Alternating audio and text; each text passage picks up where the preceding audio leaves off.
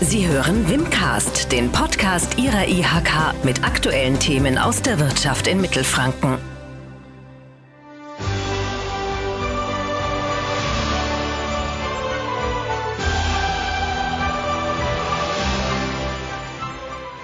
Herzlich willkommen zu einer Reise in die Zukunft.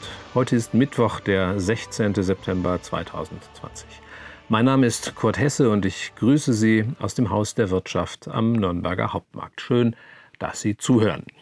Mir gegenüber sitzt Prinzessin Lea, die mit ihrem Sternenschiff in Nürnberg gelandet ist. Bürgerlicher Name Marion Greta, Leiterin des Deutschen Museums Nürnberg. Marion, dein Museum heißt ganz offiziell das Zukunftsmuseum, oder? Ja, das ist äh, der Untertitel, das Deutsche Museum Nürnberg, klar, weil wir Dependance des Deutschen Museums, aber unser Thema ist die Zukunft, tatsächlich, ja. Das nehmen wir auch sehr ernst.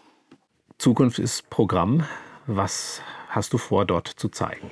Zukunft ist ja für ein Museum ist ja eigentlich äh, gegensätzlich. Ne? Also ein Museum zeigt das, was eigentlich mal war und was es bereits gibt. Wir möchten etwas zeigen, was es noch geben wird. Und deswegen ähm, werden wir vorrangig Prototypen zeigen, die uns netterweise Unternehmen äh, für unsere bestimmten Fragestellungen zur Verfügung gestellt haben. Also schon Dinge, die es gibt, aber die es für den normalen Normalverbraucher noch nicht, noch nicht gibt. Ja, Prototypen Und von was? Zum Beispiel aus der Mobilität werden wir einen sogenannten Blue Cruiser zeigen, ein Auto, das ausschließlich mit Solartechnik fährt. Oder eben diesen Pop-up von Italdesign, also ein Auto, das eventuell fliegen kann ähm, einfach um zu, zu demonstrieren, welche ja, Probleme und welche Herausforderungen uns die Mobilität in der Zukunft stellen wird. Ne? Die Straßen werden immer voller, Staus, man überlegt sich, wie kann man das vielleicht in die dritte Dimension ziehen, man fliegt, wäre das vielleicht eine Lösung. Solche Dinge zeigen wir und dann möchten wir natürlich äh, auch diskutieren mit den Besuchern und sagen, na, ist es eine Zukunft, die ihr euch vorstellen könnt? Denn es gibt ja nicht die Zukunft, es gibt Zukünfte. Ja, zeigen und diskutieren, kann man auch was machen da? Ja, man kann viel machen. Also äh, das Deutsche Museum hat natürlich äh, einfach eine Tradition mit äh, der Kombination aus Objekten und Interaktionen, sogenannten Demonstrationen. Also man, der Besucher kann sich bestimmte Techniken auch erklären, indem er sie einfach mitmacht und indem er ja, ganz normale Hands-on Station dort hat. Jetzt nehme ich an, du hast dein Raumschiff ähm, im Augustinerhof in der Tiefgarage geparkt. Die ist ja schon fertig, aber wie sieht es mit dem Rest aus? der Rest ist, äh, ja, wie es bei allen Baustellen so ist, ähm, unter vollen Segeln im Bau. Also wir haben äh, jetzt gerade den Boden gegossen, das war so ein bisschen eine Verzögerung. Jetzt äh, geht es an die Decke. Also wir brauchen ja ein sehr, sehr ausgeklügeltes äh, Beleuchtungssystem, das wird jetzt gehängt und dann parallel kommen die Vitrinen, die Ausstellungsgestaltung und am Ende natürlich auch die Objekte da rein. Wie viele Etagen äh, werden das sein? Wie viel Fläche? Also wir haben drei Etagen, das sind 3000 Quadratmeter ungefähr Ausstellungsfläche. Und in diesen drei Etagen sind fünf übergeordnete Themen, die sich der Besucher dort anschauen kann. Daneben noch ein großes Forum, das soll zur Diskussion, aber auch für Veranstaltungen dienen. Und äh, ein Bereich, den nennt man so neudeutsch Tinkering-Bereich, ich würde mal sagen museumspädagogischer Raum, wo man eben auch, ähm, ja, sag ich mal, in, in verschiedenen Experimenten und so weiter was selber kreieren kann.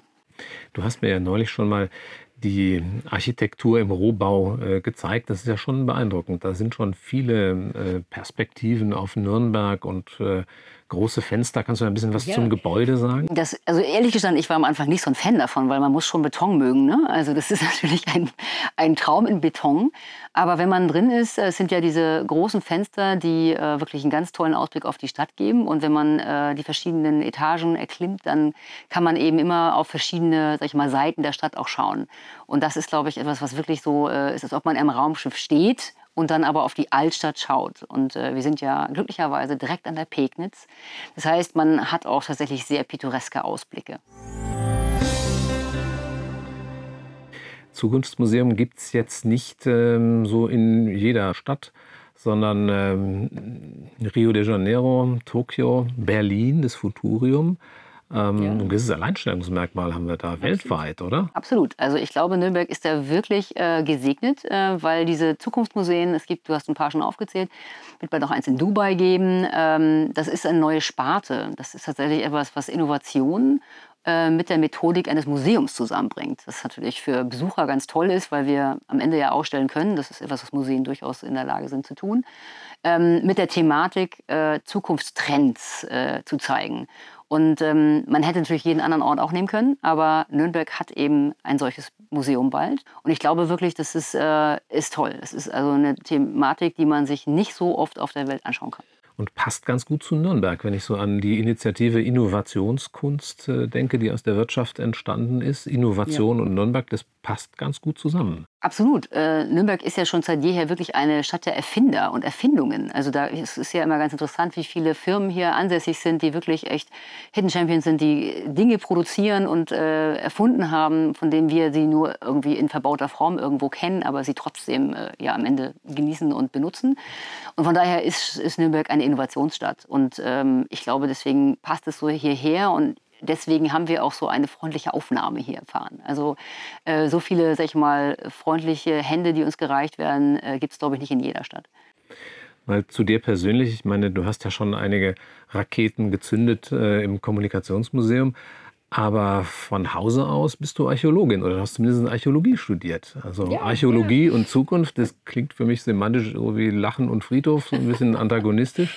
Das ist ein falsches Bild von Archäologie. Ja, wie, wie passt denn das zusammen? Na, also das, äh, was dem inne liegt, ist natürlich die, äh, die Neugier auf, äh, auf Objekte, auf Artefakte, auf Zusammenhänge. Das ist, glaube ich, das, was uns allen Geisteswissenschaftlern irgendwie inne ist. Ähm, und ja, ich habe tatsächlich Kunstgeschichte und Archäologie studiert und bin dann aber schon auch im Kommunikationsmuseum ja schon mit Dingen konfrontiert worden aus dem technischen Bereich. Wie gesagt, da musste man sich auch schon einarbeiten. Ähm, aber ich finde sozusagen die, die Neugier und das Erforschen ist ja bei einer Ausgrabung auch nichts anderes. Man weiß auch nicht, was rauskommt. Ja, wir haben da gewisse Erfahrungen gehabt ja. bei der IHK. In der Tat. Ja, vielleicht wird er mit deinem Museum Nürnberg dann wieder 100 Jahre jünger. Ja, vielleicht. Hoffentlich graben sie nicht. Wie sieht es denn aus ähm, mit dem Eröffnungsprogramm? Steht es schon oder wann ist überhaupt Eröffnung? Ja, Eröffnung, da fragst du was Schlimmes. Ähm, wir haben noch keinen offiziellen Eröffnungstermin tatsächlich, äh, weil der Bau, wie es so ist, ne, wir sind jetzt nicht der BER, aber auch bei uns sind es schon auch ein paar Punkte, die jetzt nicht so geklappt haben, wie wir sie eigentlich in der Timeline gerne gehabt hätten.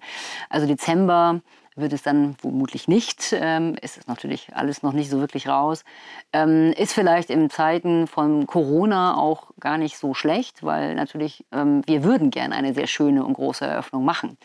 Ähm, jetzt darf man heutzutage 50 Personen in mein, dieses Forum lassen. Das ist eher mager. Ne? Da kann man sich vorstellen, der Ministerpräsident kommt, der bringt bestimmt schon mal 49 andere Menschen mit und dann ist es leider besetzt, voll. dann ist es voll. Ähm, von daher, ja, wir werden also im nächsten, im ersten Quartal 2021 sicher irgendwie eröffnen wollen und auch können und hoffen dann, dass es tatsächlich auch ein tolles Programm gibt. Was wir uns gedacht haben, egal ob Corona ja oder nein, ähm, dass wir einen offiziellen Teil haben, den müssen wir natürlich auf jeden Fall absolvieren. Der wird auch sicher ganz honorig.